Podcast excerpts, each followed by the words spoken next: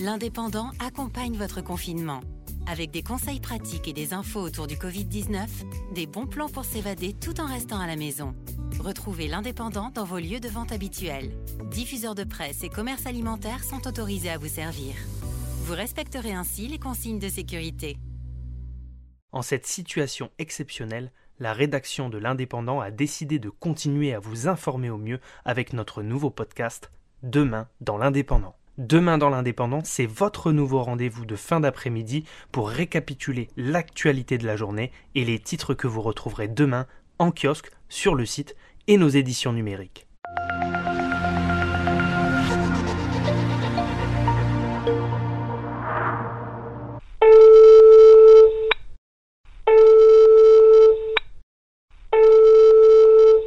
Alors bonjour Laurent, tu es le responsable de l'édition de Carcassonne dans l'Aude.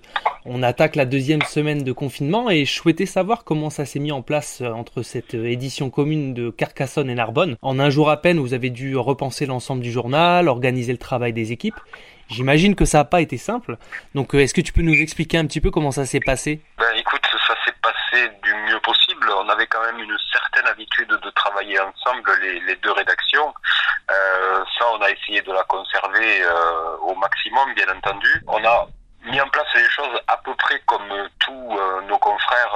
J'entendais récemment Thierry en parler pour la rédaction de Perpignan.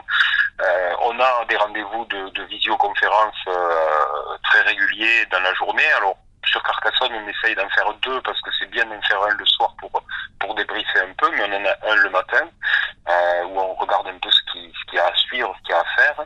Euh, et ensuite, on a créé euh, tout, comme les, petits copains des, groupes de discussion sur WhatsApp qui permettent en permanence d'échanger dans la journée sur le sur le continuum de de l'info et la coordination entre Narbonne et Carcassonne, eh bien, elle se fait essentiellement, alors là pour le coup, via le, le conducteur, hein, qui est notre document principal dans lequel on peut savoir qu'est-ce qui est prévu comme sujet dans les autres éditions, et puis en s'appelant tout simplement au téléphone. Laurent, le Conseil scientifique a annoncé hier soir qu'il faudrait peut-être six semaines de confinement.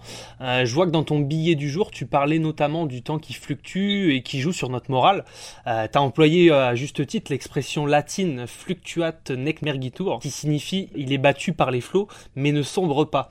Alors comment vous faites justement vous pour euh, conserver cette force pour rapporter l'info et la rapporter de la manière la plus positive possible? Parce que j'imagine que c'est quand même compliqué quand on doit couvrir deux zones comme Carcassonne et Narbonne. Ben, je crois qu'on fait comme tout le monde. C'est-à-dire on accepte euh, de passer par différentes euh, phases qui, qui, qui, sont à peu près ce que vit tout le monde, hein. c'est-à-dire des moments où on se dit ben, ça va aller, ça va aller, puis des moments où on est moins, moins optimiste. Mmh. Euh, du coup, évidemment, nous, on a euh, cette idée de rapporter de l'information au sens propre du terme, c'est-à-dire l'organisation de la lutte contre le virus, l'organisation des soins euh, sur le côté très local. On a aussi, on est aussi destinataire euh, des, chiffres, donc on sait que ben, ça augmente, que les gens sont de plus en plus malades, qu'il y a de plus en plus d'hospitalisation. Ça, c'est pour le côté suivi de ce qui se passe et qui n'est pas toujours très très réjouissant, forcément.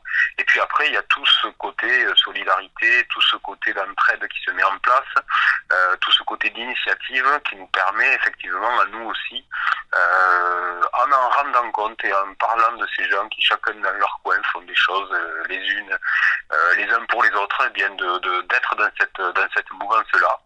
Et puis après il y a le côté euh, des, de l'impact euh, de, de, de, cette crise sur sur le, la proximité, sur la, la proximité locale que, qui est mmh. notre qui est notre terreau habituel.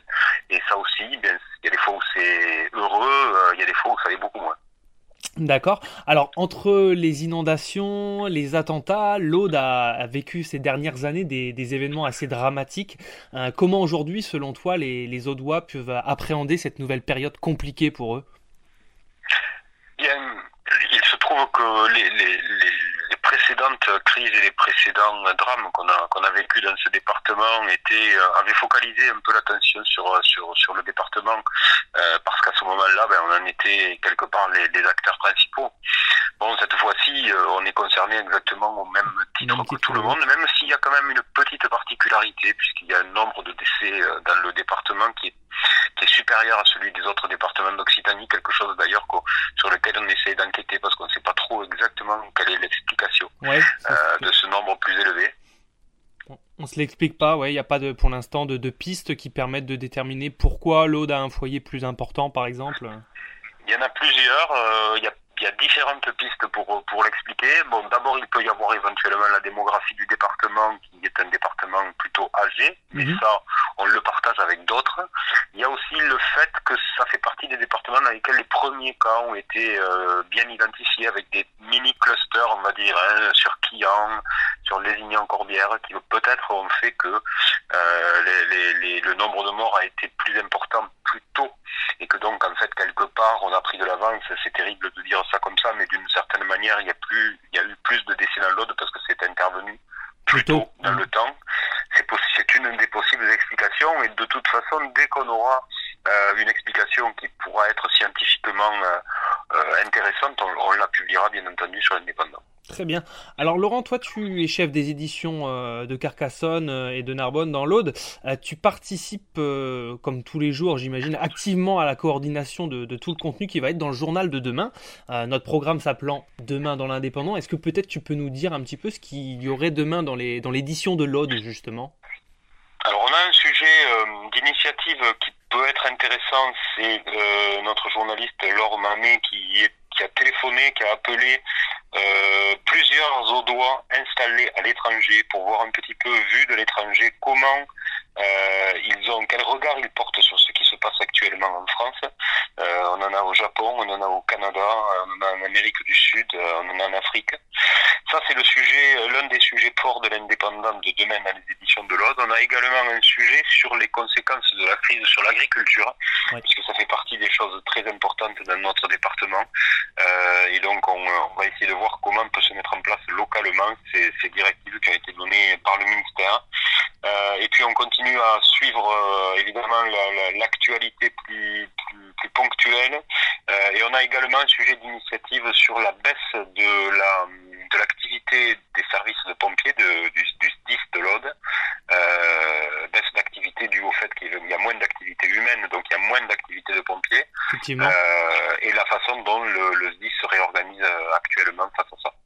Très bien Laurent, mais écoute, on te remercie pour ta disponibilité, puis on te souhaite surtout bon courage. Merci Johan, merci à tous. Merci, à bientôt. C'est la fin de ce numéro de Demain dans l'Indépendant. Retrouvez-nous tous les jours sur l'indépendant.fr, en kiosque et en podcast. Si vous avez aimé ce contenu, parlez-en autour de vous, n'hésitez pas à le commenter et à le partager.